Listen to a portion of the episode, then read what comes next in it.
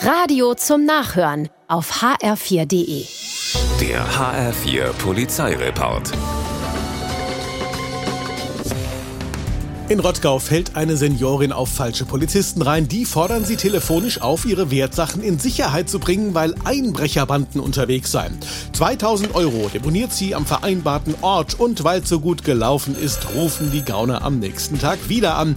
7000 Euro soll sie jetzt in Sicherheit bringen, doch nun fällt endlich der Groschen. Die 84-Jährige riecht Lunte und fragt nach bei der echten Polizei und die legt sich sofort auf die Lauer, wartet auf ihre falschen Kollegen am Übergang Abgabeort mit Erfolg. Die Handschellen klicken. So sollte das eigentlich immer laufen.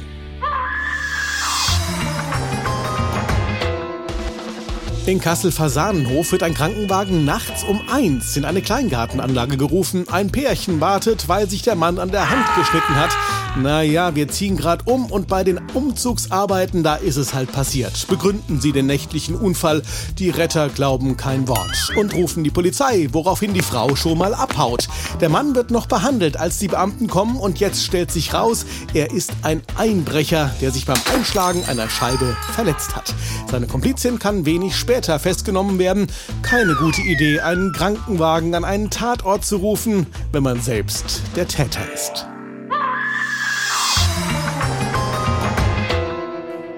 Wenn du kleine Kinder hast, dann häng den Autoschlüssel hoch genug ans Brett, sonst geht's dir wie diesen Eltern in Obermörlen. Deren fünfjähriger Sohn kommt an die Schlüssel ran, geht zum Auto, setzt sich rein, startet und gibt Gas. Nach wenigen Metern ist die Fahrt beendet. An der Stoßstange des Vordermanns.